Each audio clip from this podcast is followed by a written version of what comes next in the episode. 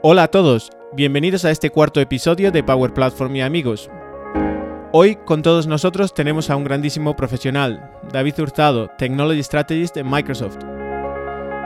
David nos contará un poco sobre su historia, sus comienzos con la informática y sus experiencias trabajando 18 años para Microsoft, incluidos algunos consejos sobre cómo afrontar nuestra carrera profesional y lo importante que es divertirse en el trabajo.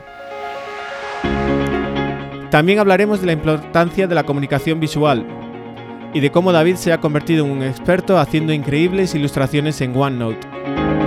Además, nos dará algunos consejos sobre cómo afrontar preventas y demostraciones de software. Y por supuesto, David nos comparte su punto de vista sobre la importancia de la Power Platform y cómo la ha visto crecer y madurar desde dentro de Microsoft.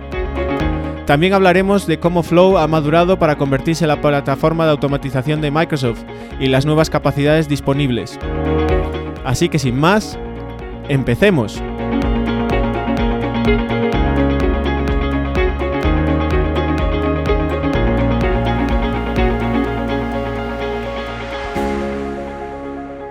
Hola a todos y bienvenidos a un episodio más de Power Platform y amigos.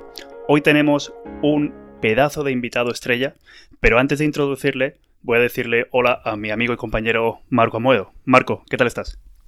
Muy bien, hola Mario. Eh, ya, me, ya pensé que me habías abandonado. Ya no, hombre, no, no, no, no, todavía no. Para la temporada 2 igual cambiamos de... No, que no, es broma, es broma. Para la temporada 2 te he hecho. Bueno, pues... venga, introduce a nuestro invitado de hoy, anda. Pensé que eso era lo que te tocaba a ti. Bueno, no pasa ah, nada. Ah, bueno, me toca a mí. Bueno, pues no, es que ya, veis, ya veis que los guiones los llevamos nosotros. Estos, guiones, estos guiones de verdad que no, no puede ser. Pero bueno, eh, hoy tenemos un pedazo, un pedazo de invitado, como he dicho en, mi entradilla. Eh, David Hurtado, bienvenido. Muy buenas, señores, bienvenido. Eh, Marco y Mario, típico, un poco el dúo que tenemos aquí. El dúo dinámico, un poquillo. Sí, es que le queríamos llamar al podcast del dúo dinámico, pero teníamos miedo con el tema de copyright y tal, que bueno. Es verdad, estuvimos, estuvimos a punto, estuvimos a punto de llamarlo el dúo dinámico, pero, pero al final nada, una pena. Bueno, pero David, muchas gracias por dedicarnos una hora de tu tiempo. Sé que tienes unos calendarios muy apretados con, todo lo que haces para Microsoft en España y, nada, apreciamos mucho tu tiempo aquí. Oye, fenomenal a vosotros por invitarme. Además, el podcast este lo sigo desde el principio y es súper entretenido y divertido. O sea que no me podía perder muchas gracias, Muchas gracias, muchas gracias. La verdad es que para nosotros es, un, es un verdadero placer eh, tenerte con nosotros hoy y la verdad es que una de las cosas que quiero que nuestra audiencia sepa es que el día que te conocí, David, me quedé impresionado porque creo que nos conocimos en nos conocimos en, Londres, en un training que, los dos tuvimos. Training de Café X. Efectivamente, en un training de, de Café X. Y lo curioso es que eh, te sentaste a mi lado y creo que no hablamos hasta, pues hasta bien entrada el, día. Hasta media mañana, así que yo dije, estos, dos tíos de aquí hablan español. Eso es, eso es, fue, fue, fue algo así.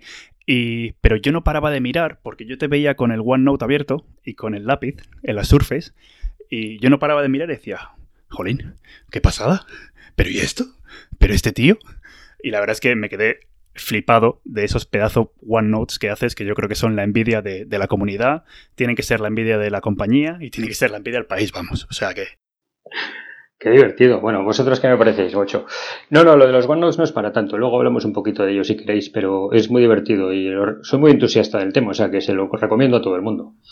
Pues nada, pues luego, eh, luego hablamos de eso. ¿Por qué no empezamos un poquito de, para, que te conozca un poco la audiencia y, demás?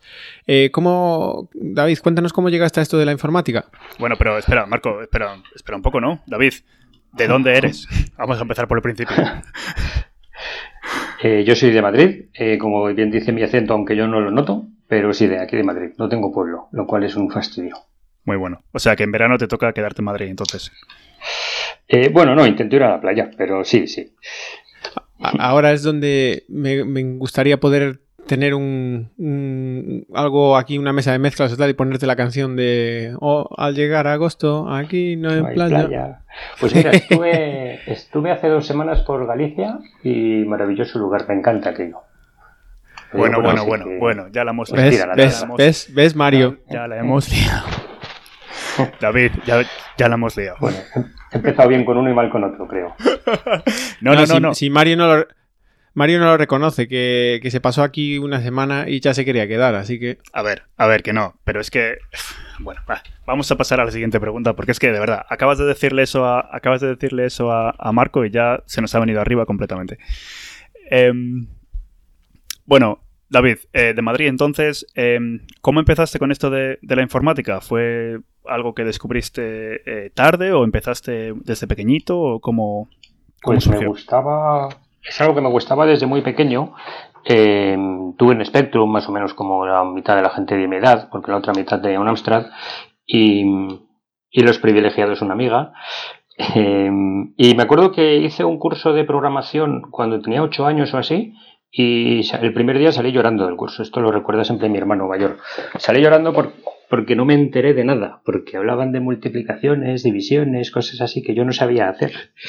Igual eran menos de ocho años, no lo sé. El caso es que siempre me, siempre me gustaron mucho y yo empecé a trabajar joven. En, bueno, yo estudié administración de empresas, nada de informática, eh, pero me gustaban mucho los ordenadores. Empecé a trabajar en la empresa de mi padre, que tenía una pequeña consultora eh, que por allá por los 90 se metió en microinformática, entonces yo me pegué a los programadores y me enseñaron a programar en Visual Basic. Y básicamente ahí empecé. Vaya. No, muy, eh, eh, me hace gracia la, la historia porque mm, el otro día, bueno, también hablábamos con... Yo, yo, yo soy de los del Amstrad Ah, yo empecé con los de la me da, me da que por ahí ya, te, ya te tengo pillada la, la, época. Mario, Mario no empezó hasta el 486, así que imagínate. A ver, yo, empecé, yo empecé con mi 386, pero, oh, pero sí que. 386, perdona, ¿eh? Perdona. Pero, pero sí que es verdad que tuve un Spectrum también, porque me pilló un poquito así más. ¿Sabes? De segunda mano, diríamos.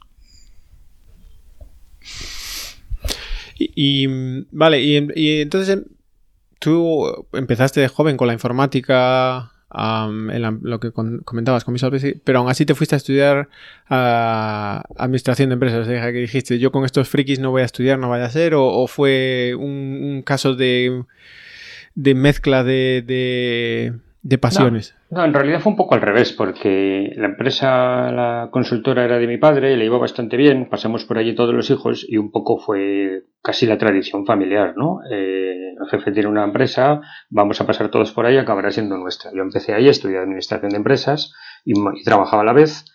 Y, y, a mí lo que me gustaba eran los ordenadores. A mí me, pegaba a los programadores a ver qué hacéis, cómo os puedo ayudar y tal. Yo todo aquello de la contabilidad, de la macroeconomía, tengo que, re que, reconocer que me fue muy, muy útil, pero me aburría bastante.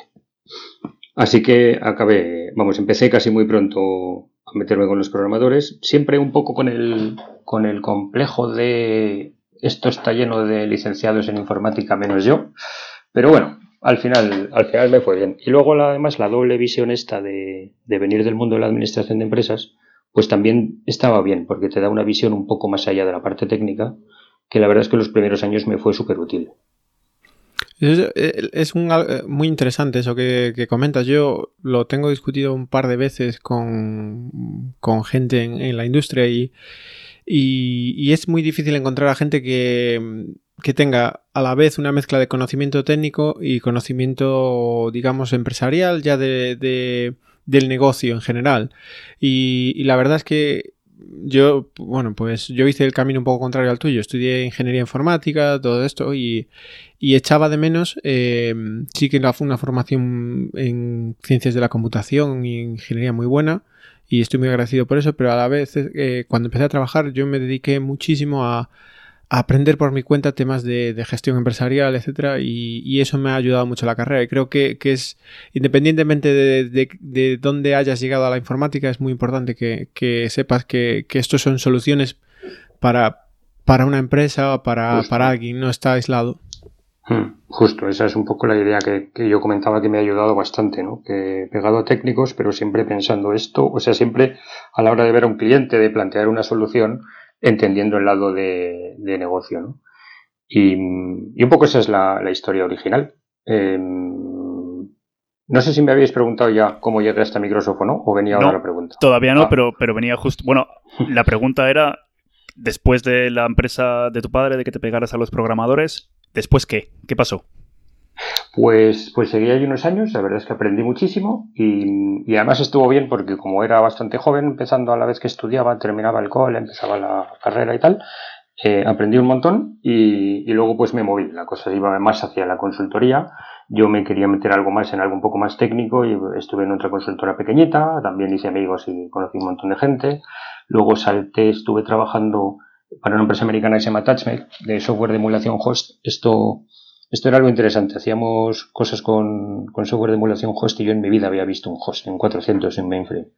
Pero la verdad es que fue bien y me estuve ahí unos años y, luego pasé, la cosa fue, fue mal, y luego pasé a una .com y estuve pues justo en la caída de las .com, cuando ya estaban todas cerrando y la burbuja estaba claro que aquello no funcionaba y tal, eh, pues estuve en una .com como un año más o menos, unos 11 meses, con la idea de, con los amiguetes de la antigua empresa, que además todavía guardo contacto con ellos, gente muy maja, y, con la idea de pues cambiar, pegar algún salto. Y más o menos al año así, eh, empezaba a estar un poco aburrido de aquello y digo, vamos a, ya me había casado y todo, y digo, vamos a, me decía mi mujer, tira lo grande, vamos allá a lo grande, y yo, pues a mandar currículums a lo bestia. Y mandé a IBM, a Microsoft y a Banade, pensando, ninguna de estas empresas me va a coger a mí en la vida.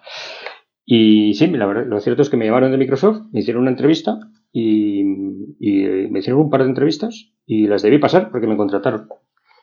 Era la época de, Java, los inicios de .NET, era cuando .NET estaba en beta. Yo creo que esto era así, eh, por allá por 2001. Mucha arquitectura web novedosa, mucho filtro y SAPI, cosas de estas. Qué bueno. Eh, de hecho, eso supongo que lo, habrás escuchado en uno de los capítulos que, que comentábamos también como eh, acabamos algunos en .NET y descubrir las novedades aquellas cuando empezó .NET y veíamos que era todo tan digamos, más asequible de, lo que era en el mundo Java, en el mundo C, con las DL, y fue una pasada, ¿sí? Justo, de hecho hubo una época ahí que el mundo Java se empezó a complicar y .NET venía a hacer prácticamente lo mismo pero de forma más sencilla. Eh, entonces era como, daba la sensación de que era como más limpio, ¿no? Los javeros, bueno, me odiarán por decir estas cosas, pero la sensación que era como más limpio. Luego, luego yo creo que con los años .NET también se lió y la, y la liaron y cualquier pequeña cosa era muy compleja, pero eso es otra historia. Sí, sí. O sea que, llegaste a, Microsoft justo en la época, un poco cuando empezó a ser la época dura, cuando, la, digamos, la época más oscura de Microsoft, que, querían partir la empresa, el tema del monopolio, todo. ¿Fue justo cuando llegaste o por ahí? Sí, sí, totalmente. Fue más o menos cuando llegué. Eh, para que os hagáis una idea, en la entrevista con el que iba a ser mi futuro jefe, una de las cosas que me dijo es, aquí en Microsoft vas a tener que aguantar muchas veces que te digan eso de, el Windows es una mierda. Digo, bueno, perdón, no sé si se pueden decir palabrotas aquí en el podcast, pero... No pasa nada, eso. No se debería. No pasa nada, eso está bien. Em, y, y, entonces fue justo el momento que la acción estaba de mínimos, Bill Gates ya no estaba, estaba saliendo, estaba todavía involucrado en la empresa, pero ya no era el CEO. Y, fue un poco lo que, lo que aquellos llamaban la década oscura, ¿no? Que llegamos tarde a Internet, que llegamos tarde a los móviles y todo esto. Entonces es una época que se ve una empresa gigante con muy buen software y como con una dirección no clara, ¿no? Bueno, yo creo que lo conocéis todos, pero .NET luchaba contra Java, Windows luchaba contra Linux con mucho miedo a Linux, mucha agresividad hacia los competidores. Yo que Microsoft tampoco es una empresa muy agresiva, ¿no? Pero muy agresiva de meterse con la competencia, pero pero era muy agresiva con los competidores en aquella época. Bueno, un poco la década oscura, sí, efectivamente. Y, y bueno, tú, ¿cuántos, ¿cuántos años llevas ya entonces? Eh, ¿Más? Pues 18 hago este verano. 18 años. 18 hago ahora, más o menos. Estamos, sí, estamos a mediados de junio, pues ahora andas, justo 16 de junio, creo que lo has hecho ahora. Wow, 18 años. Wow. Sí, sí, una, yo no me imaginaba tantos años en un sitio. Bueno, ni la mitad, vamos. Yo te, lo tengo que preguntar. A ver, como sabes, yo trabajé para, Microsoft también tres, tres añitos y medio y bueno, decidí por distintas razones ir a probar otras cosas, seguir mi carrera, pero siempre me, llama la atención eh, ver cómo, o sea, tú has vivido tantos Microsoft distintos, porque lo que decías, la época oscura, luego la época de Balmer, la época de los cambios, etcétera. Eh, ¿qué, es lo que más, con la parte más bonita que te quedas de, esos 18 años? Eh, bueno, la parte más bonita está siendo ahora, sin lugar a dudas. Eh, desde que entró Satya Nadella y, y, empezamos a alucinar todos con los cambios, hasta que este tío va en serio, que este tío le gusta Linux de verdad. Cuando Balmer le daba puñetazos a, un muñeco, a un tío vestido de pingüino en el escenario tal, ¿no? Em, o sea, la época más bonita es ahora. Pero, pero si yo tuviera que, pensar así a lo grande, eh, o sea, a lo grande en el tiempo, quiero decir, yo lo que más destacaría es que en general es una empresa bastante flexible, en la que una vez dentro puedes más o menos hacer lo que quieras. Digamos que si tienes una idea y la empujas bien, pues en general nadie te pone pegas a esas cosas. ¿no? Lo cual yo creo que, desde ese punto de vista es muy buen sitio para trabajar. También hay mucha vida fuera de Microsoft, no es que sea, es que sea la única, ¿no? Pero yo me quedaría con eso, es una empresa súper flexible, una vez estás dentro, puedes, puedes hacer muchas cosas distintas. ¿no? en general estamos poco encorsetados. No, y, eso es vamos, es una de las experiencias que comenta mucha gente. Lo que dices tú de vida fuera de Microsoft, yo me gusta pensar en el ecosistema, en la cantidad de gente en el canal de partners, clientes, Microsoft que, comparte la misma pasión por la tecnología y la verdad es que es, muy bonito eso. Sí, Microsoft es una empresa de partners completamente, o sea, no, podríamos vivir sin ellos y un poco está, toda la compañía está cimentada así, ¿no? Con lo cual la, idea es que se comparta ese entusiasmo. Yo sé que, tú empezaste en, servicios en Microsoft, ¿no? Sí. ¿Y, y en servicios haciendo BitTalk o integración o algo así? Pues un poco de todo, em, pero justamente por no haber estudiado ingeniería informática y no ser especialista, yo programaba en Visual Basic, programaba mucho en Visual Basic.net y, y, algo en Java y más, más o menos orientado a objetos y tal, eh, pues tenía la manía de estudiar así bastantes cosas. Em, entonces enseguida me pasaron a, o pasé a que entré en la época de Vistol Server cuando la cosa se puso de moda, entré un poquito antes, pero la cosa se puso de moda, hubo un momento en el que Vistol era la solución para todo y me hice medio especialista en Vistol y vamos a un montón de proyectos de esos. Em, pero también por no estar encorsetado, porque recuerdo, recuerdo muchísimo un día que yo llevaba como, como tres meses en Microsoft, dos o tres meses, em, y me dijeron, ¿tú sabes algo de replicación de SQL Server? Y yo dije, pues no, pero me lo estudio. Y me dijeron, vale, pues el lunes te vas para allá a hacer una replicación. Y esto era un jueves o algo así. Eh, entonces, con esa manía de más o menos de aprender cosas y de no decir que no y tal, pues, pues he ido aprendiendo un montón de cosas. Empecé de consultor, pasé de, consultor de desarrollo, pasé a, a, consultor de Vistol Server y luego en servicios estuve un montón de años porque pasé por varios roles. Estuve como arquitecto también de integración, estuve como arquitecto de negocio, lo que llamaban los Enterprise Architects, em, que es un arquitecto afincado en un cliente mucho tiempo. O sea que yo creo que pasé por casi todos los roles que había en servicios, salvo. Wow. La verdad es que, vamos, mi, mi, pregunta iba a ser más o menos eso, que cuáles han sido todos los roles que has puesto, cuál ha sido tu trayectoria dentro de, dentro de Microsoft, porque estamos hablando de un periodo de, de 18 años. Entonces... Pues yo creo que fue como casi toda una vida en servicios, que es un muy buen sitio, curte mucho. Se, suele comentar internamente que los que vienen de servicios están bastante curtidos. Y ahí estuve, pues eso, consultor, arquitecto, estuve en proyectos, estuve también haciendo bastante preventa. A mí me gustaba mucho la preventa. Y, y después de, de, unos años de arquitecto y de, y de Enterprise Architect, que estuve metido tres años y medio en el Ministerio de Fomento y en algún otro cliente, em, pues yo me dedicaba a arquitecto de preventa. Entonces, ahí me pasé Ahí conocí CRM en un proyecto, en un par de proyectos. Eh, me gustó mucho el producto, me encantó. Dije, este producto es genial. Se pueden hacer aplicaciones enteras a medida sin necesidad de programar. Eh, la cosa me encantaba. Em, entonces me puse a hacer muchas preventas de Dynamics en servicios. Y entonces me puse a hacer con la gente del departamento de ventas eh, de Dynamics, me puse a colaborar mucho con ellos. Entonces yo era el tipo de servicios que iba con ellos a hacer preventas de Dynamics. Y después de unos meses así, pues un par de preventas que salieron bien, eh, me pasé directamente, me hice preventa de Dynamics full time. Me cambié de departamento, fue salí de servicios, yo creo que debía llevar pues nueve, o diez años debía, debía llevar yo en servicios y descubrí que había un mundo entero de venta fuera de servicios, lo que cuando estás en consultoría llamas el lado oscuro, que son los de ventas, y estos de ventas se lo pasan bien y hacen cosas chulas. y, y me pasé unos años vendiendo Dynamics con, qué versión de, Dynamics empezaste? Pues empecé a trabajar cuando la 4 ya era antigua, salía la siguiente, que no se llamó 5, ¿no? La CRM 2011. 2011. 2011 era la 5. Justo yo llegué ya con 2011 y había retazos de CRM 4 por algún lado. Em, y, aquello pues en algún proyecto bastante chulo. Eh, también bastante complicado, porque eran proyectos de contact center que no eran fáciles, pero bueno, como viví dos proyectos largos, pues la verdad es que aprendí un montón del producto y, y nada, me pasé a la parte de venta cuando ya estábamos lanzando eh, el CRM online, ya era una realidad y ya decíamos a todo el mundo que esto va a ser online todo, siempre. O sea, si la base de datos no, la base de datos no puedes llegar a ella, no, no tienes derecho. Eso es, olvídate de ella. comprendía. Olvídate. Y yo decía, es que no tienes derecho a verla. ¿Pero cómo que no tengo derecho? Pero si son mis datos, ¿dónde están? Sí, sí, pero es como si coges un taxi. Si te coges un taxi, tú no tienes derecho a ver el motor. No estás comprando el coche. Ni siquiera estás alquilando el coche, estás comprando el viaje. Pues algo así. Y, lo que pasó es que después de unos cuantos años en Dynamics, esto lo habréis vivido vosotros porque os he oído decirlo alguna vez. Eh, una vez en Dynamics haces muchas cosas alrededor de Dynamics, que es inteligencia artificial, que sistemas de integración con Azure y con Power Apps, que viene ahora y tal.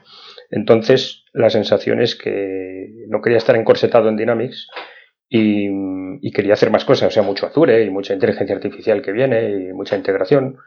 Y, entonces me fui moviendo hasta que encontré mi sitio ahora en donde estoy ahora en el departamento de partners, que no estoy asociado por tecnología.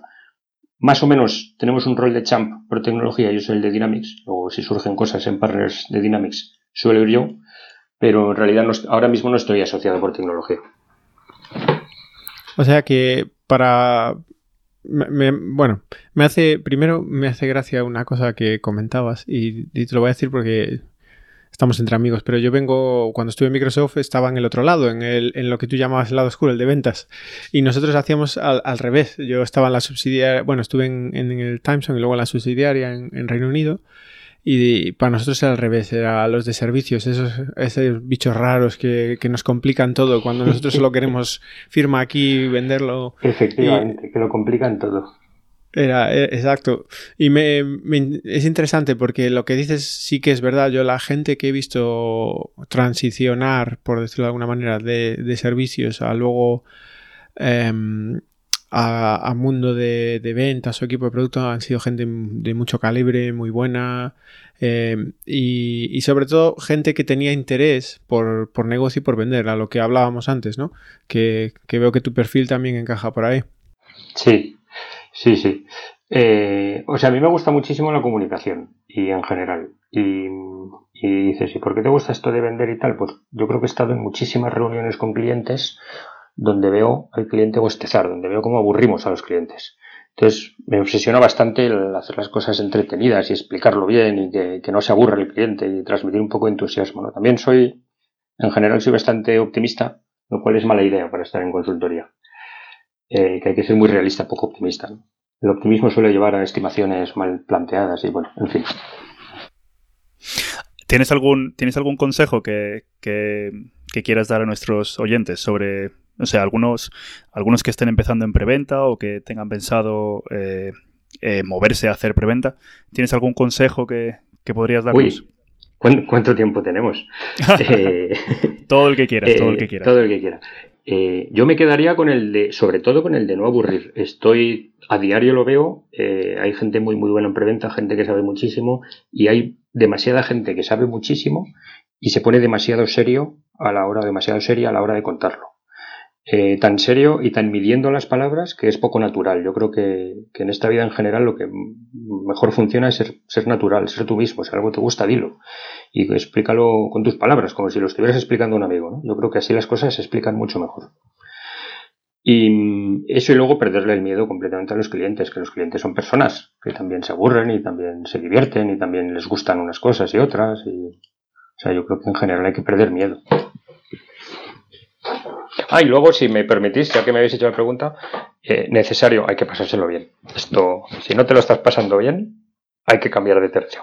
Yo creo que ese es un objetivo principal en la vida en todo, pero en el trabajo también. Que vamos muchas horas, hacemos un montón de cosas, hay que pasárselo bien allí. Eh, totalmente de acuerdo con eso. Y, de hecho, se nota la, naturalidad cuando algo te gusta, cuando te lo estás pasando bien. La pasión, lo hablábamos más una vez, es, la, pasión que puedes transmitir haciendo una presentación, una demostración, etcétera, ayuda a, darte credibilidad. Sí, yo lo veo, por ejemplo, el otro día escuchándos en, en el capítulo con Demian, eh, cuando hablabais de la parte más de comunidad, organización del Saturday, que se os vea a los tres, que todo este rollo comunidad os gusta mucho. Y se, os, van los minutos hablando de eso porque, porque os gusta, ¿no? Pues esa es un poco la idea, hacer, buscar algo que te guste, intentar transmitir ese entusiasmo, ¿no? Que así es como salen bien las cosas.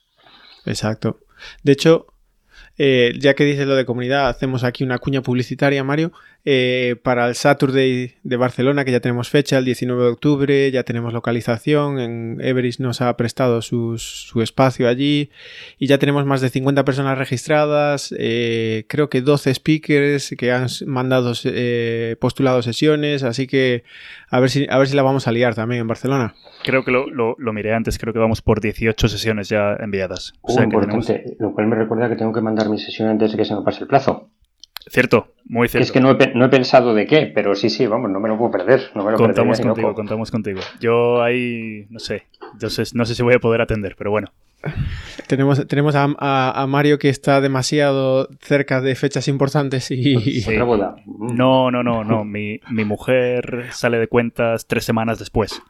Oh. Entonces es un poco... Bueno, no sé. A ver si... Porque como sé que ella escucha luego el podcast, o sea, este, este podcast mañana ella lo va a escuchar en el tren. Así que, así que bueno, a ver si la audiencia me ayuda. No, te, ayuda a que te va a echar de casa por haber contado todo esto en el podcast. Pero, Mar, eh, bueno, señora de Mario, no voy a decir el nombre, pero no fue mi idea. Yo no hice nada. Ha sido todo idea de Marco, yo no he tenido la culpa, que quede claro. Bueno, volviendo a David. Em, eh, la verdad es que una trayectoria increíble en, Microsoft. 18 eh, años, que se dicen pronto. Eh, o sea, Marco te preguntó qué qué, ha sido lo mejor o lo que más te ha gustado de esos 18 años. A mí me toca preguntarte por, y lo, se lo preguntamos a todos, eh, ¿has tenido alguna cagada que se pueda contar? Claro, que digas, ay, pala, que he liado. Sí, sí, sí, he tenido alguna, sí. o sea, en servicios, nadie que haya estado unos pocos años ha estado en, en proyectos maravillosos siempre, ¿no? Entonces, pues en servicios como arquitecto ya en algún proyecto, alguno que se desbarra. Eh, y cuando digo que se desbarra es que, pues lo típico, proyectos de SharePoint, que sale demasiado desarrollo. Y, de hecho contaré uno de, Dynamics, que, es en lo que estamos, ¿no? Eh, uno de los primeros proyectos de Dynamics en un diario interesante en el que, pues, pues un poco porque el proyecto, todo el equipo va viendo que el proyecto se va complicando, que funcionalmente es más complejo de lo que habíamos pensado inicialmente, que los usuarios piden muchos cambios y se empieza a percibir que en el fondo, en el fondo, lo que necesita el departamento de marketing no es lo que estamos haciendo, pero nadie lo dice. Pasan, pasan los meses, cuando en aquella época los proyectos eran de cerca de un año, y, recuerdo dos cosas de aquel proyecto. Una, eh, que se vendió visto el Server, además de CRM. Y lo quitamos, a mitad de proyecto lo quitamos de la ecuación y yo me llevé una bronca considerable por parte de mis mayores, que no comprendían por qué habíamos quitado un producto tan bueno y tan caro. Y decías que no hay, no hay nada de integración en el proyecto, ¿no? Esa fue una primera. No fue exactamente una cagada, porque hicimos bien en quitarlo, pero la bronca, la bronca interna por parte de mi jefe fue monumental. Por parte de mi jefe, que a su vez estaba presionado por el departamento de ventas, pero bueno. Y luego la cagada como tal en el proyecto es que llegó después de casi un año de proyecto, ni para adelante ni para atrás, y sentado con el jefe de proyecto decidimos que había que parar y reanalizar. Y reanalizar, repetir todo el análisis del proyecto supone, pues más o menos empezar el proyecto de cero.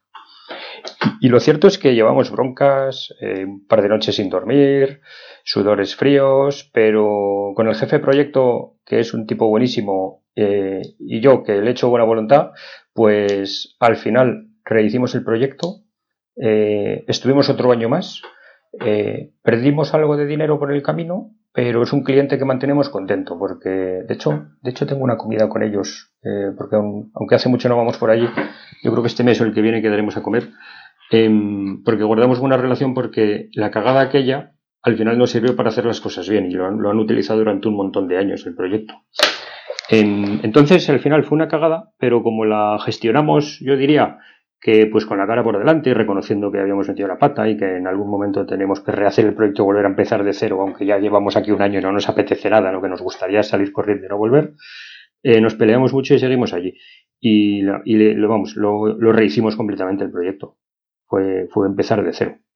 Lo cual fue curioso. Nos encerramos con todo, con todo el departamento de usuarios y gente de IT del cliente una semana entera en el CPD rehaciendo el análisis funcional del proyecto. Fue bastante, una cosa bastante curiosa.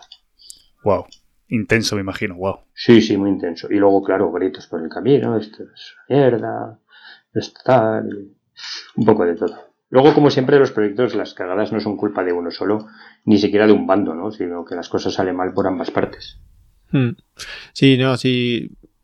Hay una. ¿Sabes la.? A, mi padre le encanta esta serie, una serie que creo que era de Discovery Channel o uno de estos, que es la de minutos catastróficos o algo así, los momentos eh, analizan catástrofes aéreas, otras cosas, y te analizan minuto por minuto la serie de cúmulo de cosas que hizo, causó la catástrofe. Y yo creo que si cogemos cualquier proyecto fallido de CRM o de IT, siempre es así, no hay una sola cosa, hay un montón y, eh, claro. Sí. Yo, yo me alegro mucho, ya no he vivido ningún proyecto serio y largo con, metodologías Agile, pero me alegro mucho porque con metodologías en cascada y proyectos largos, hay muchos proyectos que cuando se tuercen dices, si esto se veía venir, en realidad hace cuatro meses esto se veía venir. Y con las metodologías allá lo que pasa es que eso se detecta antes de tiempo. Se detecta y se pone de manifiesto, ¿no? Con lo cual yo creo que es muy buena idea eso. Sí, la verdad, bueno, he de decir que yo, he tenido la suerte de trabajar en, en ambos mundos, incluso diría, añadiría un tercer mundo que es el, el, como le llamábamos, que era gente que quería, que le sonaba bien eso de Agile, pero que en realidad que quería hacer Waterfall, pero, pero que era, entonces le llamamos Agile.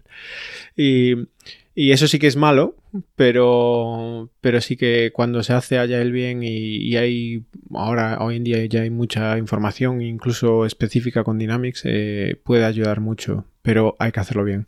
Sí, eso es lo, eso es lo principal. Y bueno, eh, Marco y yo hemos estado, hemos estado los dos envueltos en proyectos de estos de Agile. Y a ver, la parte de desarrollo que sea Agile es una, es una maravilla, pero si luego tienes el negocio que es más waterfall que waterfall y lo único que entiende de Agile es puedo cambiar todo cuando quiera, que en dos semanas me lo van a volver a hacer, es como, uff. Eso, eso y luego yo he vivido la época en la que los técnicos empiezan a defender Agile y Scrum cuando los comerciales eso de Scrum no les suena a palabra técnico del, lado oscuro este de los consultores, ¿no? Y entonces hay un, hay un punto ahí interesante que es el punto en el que tienes, cuando esto de ahí no estaba tan de moda, tienes que convencer al cliente de que en cualquier momento puede cambiar y de que no va a tener un precio final y un, y un, y un entregable final a una fecha final. Dice, todo eso está bien, pero ¿cuánto me va a costar y dentro de cuántos meses lo voy a tener? Si la gracia es que no lo vamos a ir sabiendo semana a semana. Entonces está ese otro punto de que tienes que convencer al que paga de, que empiece a pagar poco a poco sin saber muy bien cuándo va a terminar.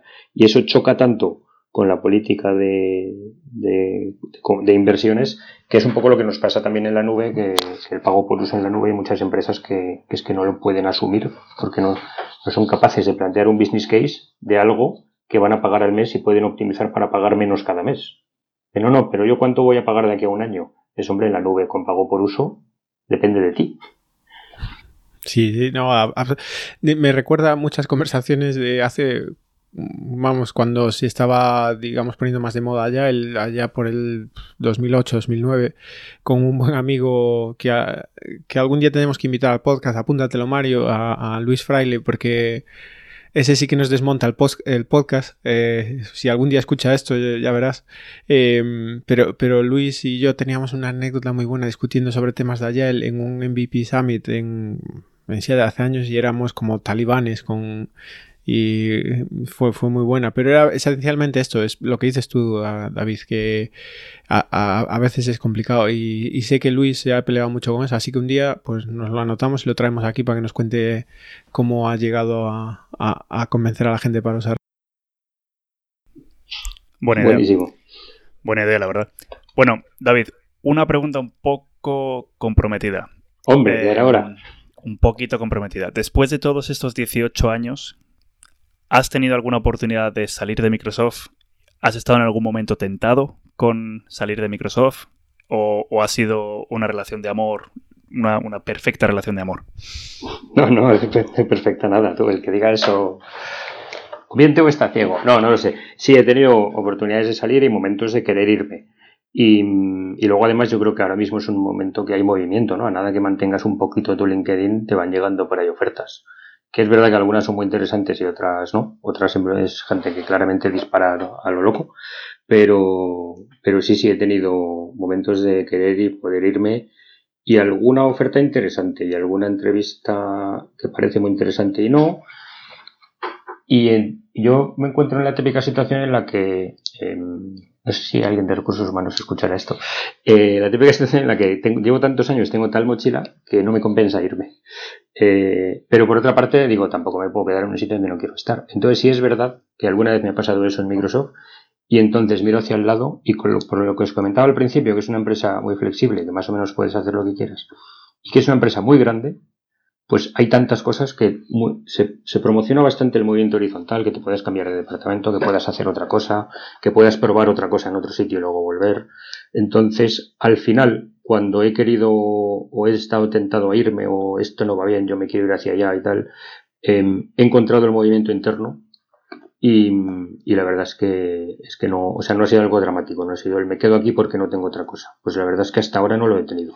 Mm, eso, la verdad, creo que es una cosa que, que Microsoft hace muy bien. Eh, porque en realidad tú llevas 18 años, digamos, eh, en la nómina de la misma empresa, pero llevas a lo mejor cambiando de, trabajo cada 3, 4 años eh, y en disciplinas distintas, como has dicho, de servicios a, a, ventas, etcétera.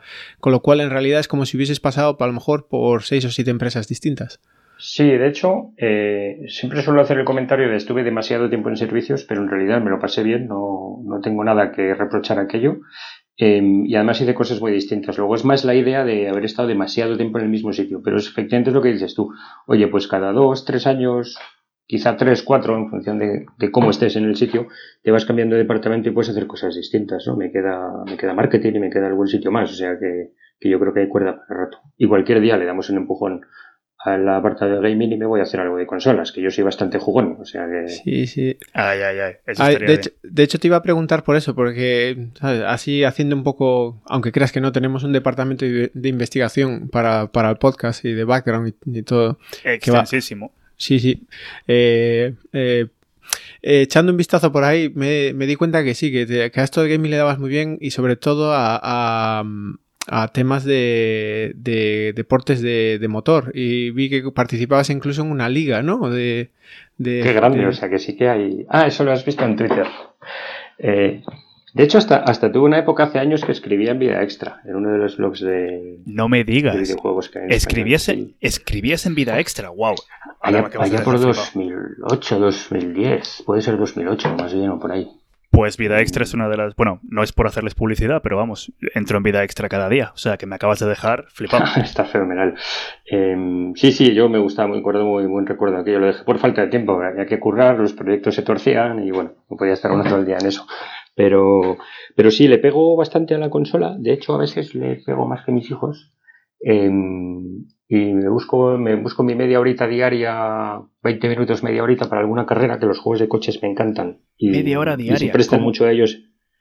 Se prestan a. No, pues después de cenar o antes de cenar, media horita, 20 minutos, media horita una carrera. Si es un juego de rallies, pues te haces una etapa o dos en 15, 20 minutos. Y los fines de semana, pues a veces, si no tengo plan, un rato más. tampoco es que esté todo el día pegado a la consola. Pero me hace gracia porque tuve la época en la que me peleaba con los niños por la consola y ahora ya ellos juegan menos. me, lo, me, lo, puedo imaginar peleándote con tus críos por la consola y ahora ya se dan por vencidos. Se dan por vencidos. Bueno, tengo, tengo dos consolas en casa y dos teles en el salón. Esto es un poco eso que lo vea. Eso es muy buena idea y no eres la primera persona que, que le oigo decir eso. Eh, Mario, tu mujer también estaba escuchando esto, ¿no? Sí, mi mujer está escuchando esto, así que, o sea, mi mujer va a escuchar esto dentro de unos días en cuanto lo, en cuanto lo publiquemos. Así que, eh, cariño, dos teles en el salón es, es, lo que hay que hacer. Es que tiene truco, y tiene truco. Es una tele, la tele grande y chula, la de mi mujer, y, un, y una tele un poco más pequeña al lado, la de la consola. Em, y está bien porque aparte que lo de, o sea, que es una actividad social que hacemos en familia, pues, pues podemos estar más o menos todos juntos, aunque cada uno esté en su bola, podemos estar todos en el salón. La verdad es que, la verdad es que yo también soy, siempre he sido muy, muy jugón, pero ahora con el paso del tiempo y más ahora que tengo una niña de año y medio, otra en camino, pues la verdad es que no, no tengo tiempo. Pero bueno, aún así. Sí, sí, es la edad de aguantar unos añitos. Sí, eso es, eso es. Yo creo que dentro de unos años ya podré, podré volver a, a jugar. La, la, pena es que tengo, al final me acabo gastando el dinero en consolas y no, no juego. O sea que, pero bueno. Pero bueno. Eh, David, ahora yo sí que quiero hablar contigo. O sea, quiero que me cuentes cómo empezaste con lo del OneNote. Porque a mí, de verdad que me dejaste flipado con ello. O sea, ¿Cómo historia, se te ocurrió? Es una historia que la cuento y la gente no se la cree mucho, pero es totalmente verídica. Esto va a ser bueno entonces. A y ver. cierta. Eh, tengo que contar otra historia distinta antes, y es eh, cuando estaba en servicios, es distinta, no es sobre esto, pero es parecido.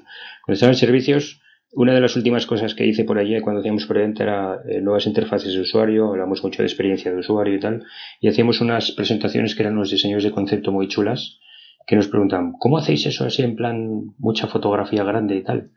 Y la respuesta era, pues porque una vez hicimos una, no nos dio tiempo a hacerla mejor, nos quedó así, y por falta de tiempo y gustó mucho. Entonces lo de pintar fue exactamente lo mismo. Eh, cuando llegó esto de los de los de las tablets y las Surfaces y tal, yo ya había tenido allá por 2006 o 2008 un Windows XP Tablet PC Edition, este que traía un lápiz pantalla táctil y en realidad no, no, no, era muy útil porque no tenía buena resolución, no se podía escribir bien, pero yo había tenido en aquello, me gustaba lo del lápiz para, para hacer círculos y cuadros y triángulos y poco más. Y cuando de repente llegaron las Surfaces y tal, eh, yo veía a la gente tomar notas y yo tengo muy, muy mala letra. Tengo una letra que me da mucha vergüenza, muy lamentable.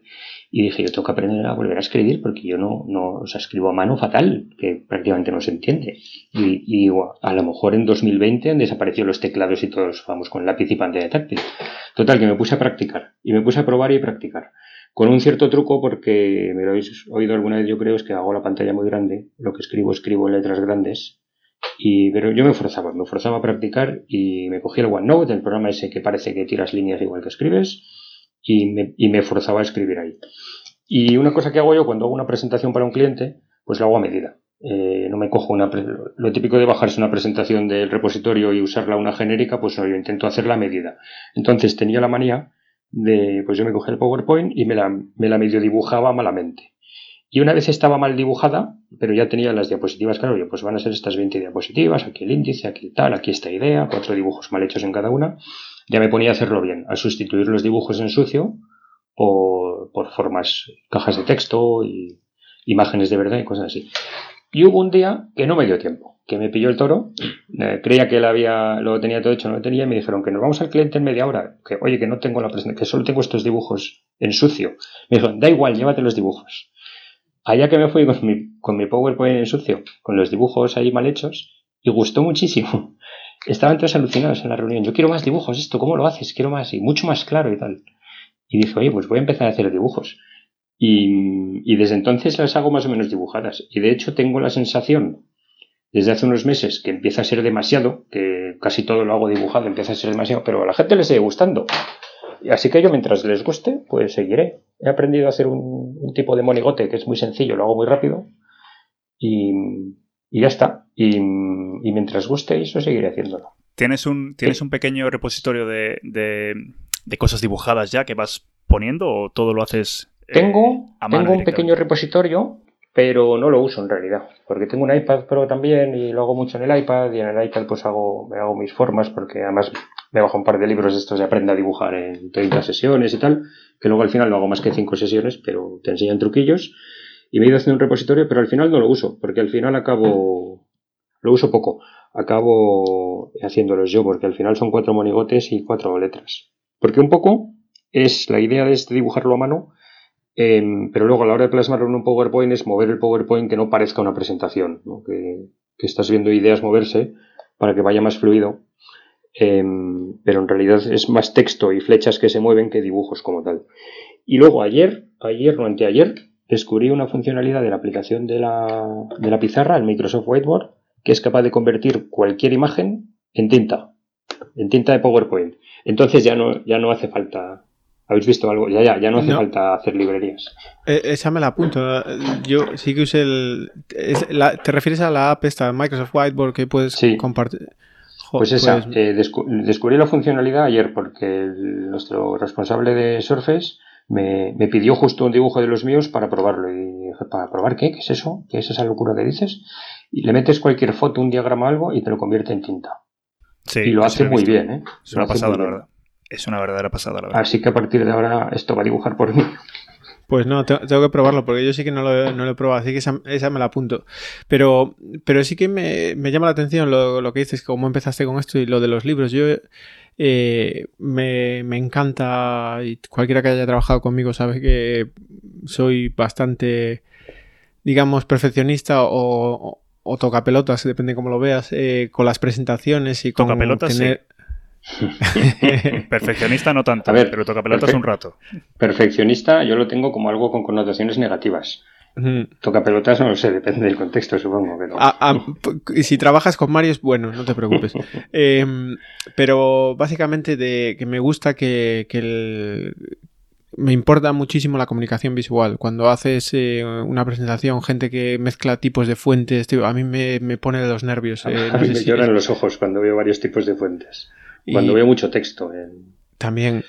Esa es una. Uy, bueno, no quiero interrumpirte, pero es una de las guerras que tengo yo interna en la oficina es que todas las presentaciones que nos llegan de corporación eh, tienen ideas muy buenas, está muy plasmada la idea y la estrategia de los productos, pero más que presentaciones son documentos, son documentos con un montón de ideas, eso no sirve, eso no es el discurso. Y hay demasiada gente que las coge y las lee, ¿no? Entonces un poco mi guerra es que, es que esa presentación está muy bien, pero cuando la vas a presentar a un cliente hay que simplificar, hay que cambiar, hay que quitar palabras de las diapositivas. Y luego mucha manía mucha manía con lo que dices tú de los tipos de letras, el lenguaje visual, cosas de estas. Es, eh, pues, pues, a eso es lo, que iba precisamente. Yo, como dices tú, también me interesaba eso y, vi algunos libros sobre em, comunicación visual o cómo dibujar o aprender también.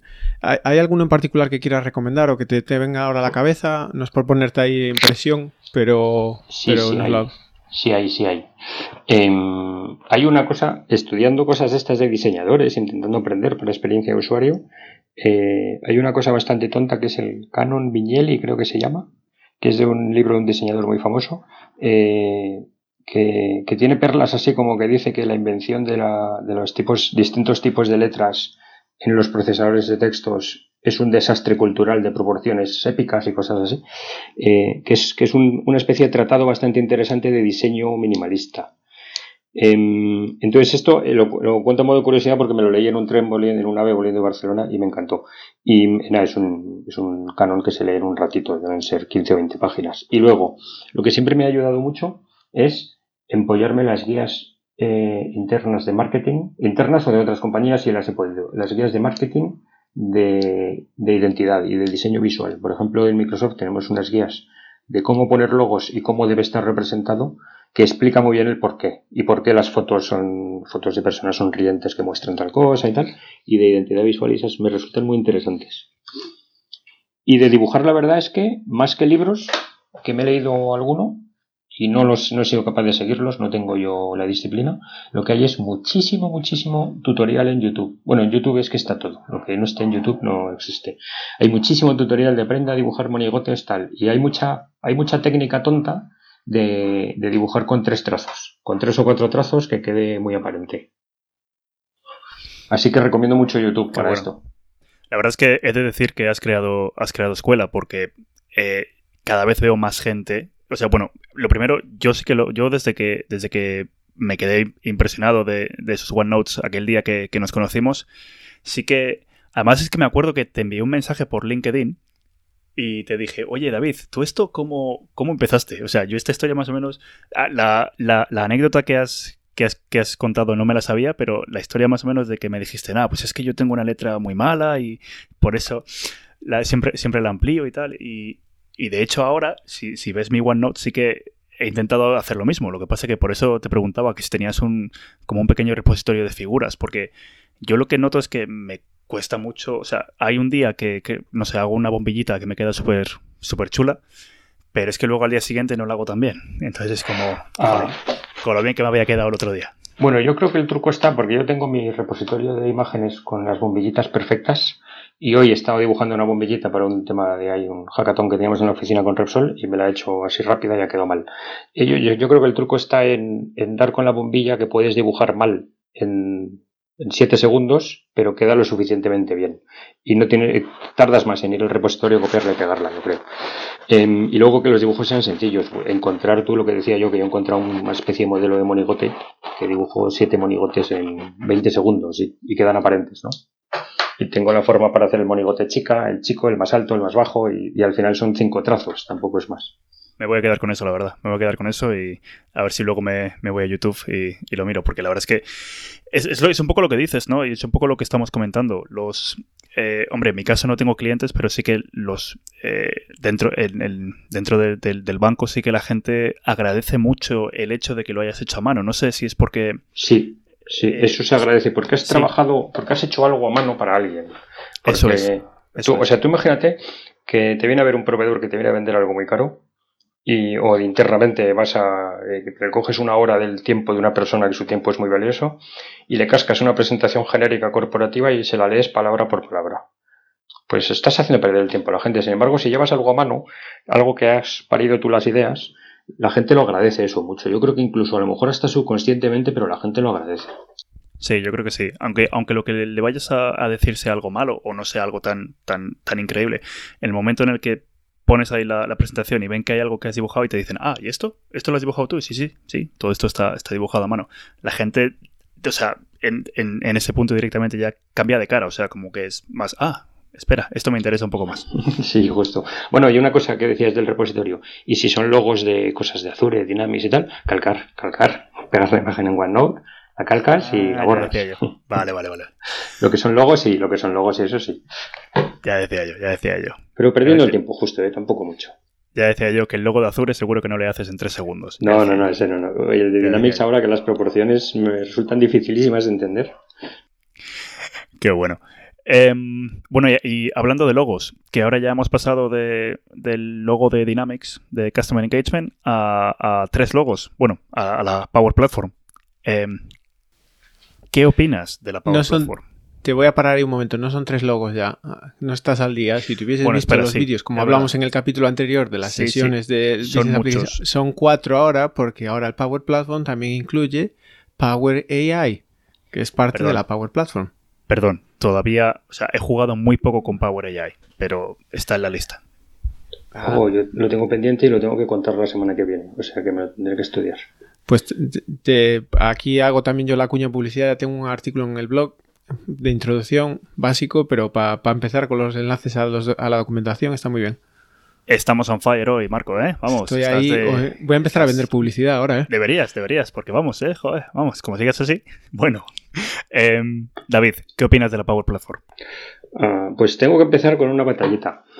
Y yo diría, como hace 5 o 6 años, apareció una cosa en beta en Microsoft que se llama Project Siena. ¿Os suena? Eh, aquello Project Siena, no me acuerdo cuándo apareció, pero hace muchísimo. Una cosa que podías hacer aplicaciones como casi dibujando, como, como, si fuera un PowerPoint. Y recuerdo perfectamente en un, en un Reddit, en una conferencia esta anual en Seattle, que nos preguntaban, iba con una persona que era muy amigo del organizador de aquello, y nos preguntaban, oye, esto de Project Siena, ¿lo veis así para el gran público? ¿Veis interesante hacer sesiones generales de esto? Y decíamos, pues la verdad es que sí. Yo decía, la verdad es que sí, porque, porque a mí me resulta algo interesante. Yo estuve un montón de años en beta, desde, que era prácticamente de juguete, ha estado muchos años siendo una cosa muy de juguete, muy, muy poco útil, por decirlo así, ¿no? No podías hacer nada serio, no podías conectar con datos, eh, a nada que intentabas hacer una aplicación un poquito compleja, no había forma. Y de repente, yo creo que en muy poco tiempo, no sabría decir exactamente en cuándo, lo cambiaron el branding a Power Apps, eh, lanzaron Flow a la vez, lo han hecho crecer a una cosa súper sólida, súper súper útil, me parece. Y, la verdad es que estamos encantados con ello. Y, comentamos en, incluso internamente que nuestro CEO, Satya Nadella, estuvo por España hace unos meses por el mobile. Tuvo una reunión interna con nosotros que estuvo 45 minutos hablándonos y de los 45, 20 estuvo hablando de la Power Platform. Es una cosa que le estamos, en Microsoft, desde Microsoft le estamos poniendo muchísimo foco. Estamos haciendo una inversión brutal Y la verdad es que nos encanta. Y lo cual me recuerda una cosa, y es que el viernes, porque yo conozco bastante Power Apps y Flow, con Flow me he peleado mucho, mucho, con Power Apps lo conozco mucho, pero no tengo gran, gran soltura, no he hecho grandes aplicaciones, em, he hecho algunas para demos y tal. Y el viernes estuve con un compañero haciendo una, estuvimos así en plan per designing, eh, teníamos 20 minutos para hacer una aplicación y la estuve haciendo yo compartiendo pantalla por Teams y me iba guiando con algunos truquillos y tal. Y en 20 minutos nos hicimos una aplicación entera, 5 o 6 pantallas, con planos, con mapas, con listas que venían de hojas Excel, una maravilla. Bonita, perfectamente funcional, disparado a un montón de usuarios, 20-25 minutos tardamos. O sea, es una maravilla. Esto de, de la Power Platform, estamos encantados con ello. Es, una pasada, de hecho, y, no sé, lo que comentábamos la semana pasada sobre la, la conferencia, está claro que, la Power Platform ya es el centro de toda la estrategia de transformación digital, de todo, y, ya, no, ya no es lo que decías tú, que me acuerdo del Project Siena cuando empezó, era el juguete ese, ahora es, es realidad. Y un día tenemos que hacer un capítulo eh, hay una persona eh, que trabaja también español, que trabaja en el equipo de producto y a ver si lo convencemos un día para que venga y nos cuente un poco, porque él sí sé que vivió parte de ese cambio eh, y nos puede contar.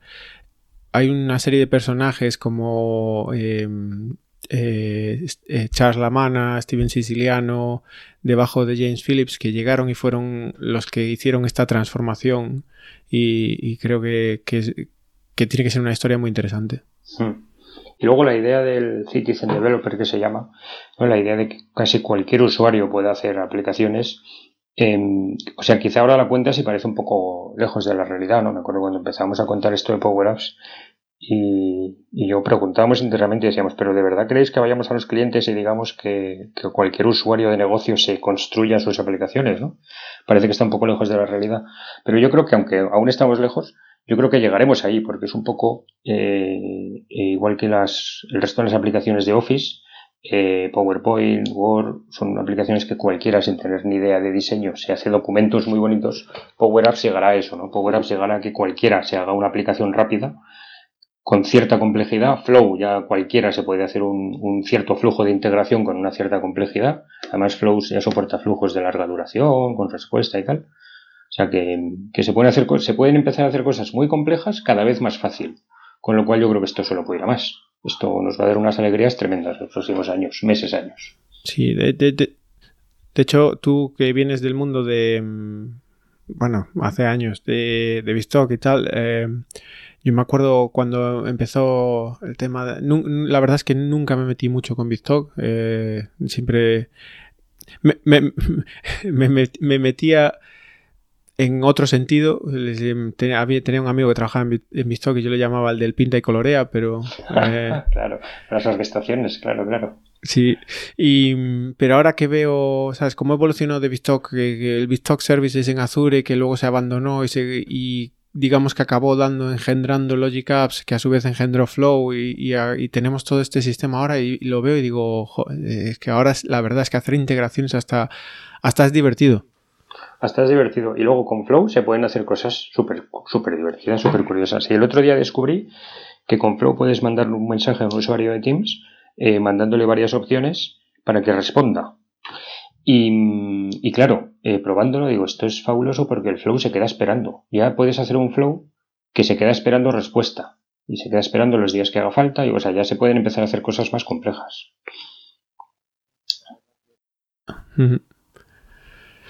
Los, automatismos, el otro día también está, yo de, de hecho lo, lo, admito, eh, soy un, converso a Flow, porque al principio, yo que sé, hace dos años con Logic Apps, Flow y tal, yo siempre tiraba más para Logic Apps, pues decía, bueno, Flow es de juguete, Logic Apps es eh, la parte... el hermano mayor, lo decíamos aquí mucho, sí. Sí, pero, pero ahora, hoy en día, ya ves si entiendes, eh, no sé, para mí fue una revelación ver cómo no son eh, el hermano mayor o el hermano pequeño, sino son dos cosas que complementarias y Flow es la plataforma para automatizar procesos dentro de Office, eh, Power Platform, Dynamics y el mundo de Microsoft eh, con integraciones y los conectores, pero esa interacción con lo que decías tú con Teams o el flujo este para, para probar con emails, etcétera, son cosas que, las puedes crear en dos patas y que Logic Apps no está pensado para eso, que está más para, para integración que, automatización. Y no sé, fue una revelación ahí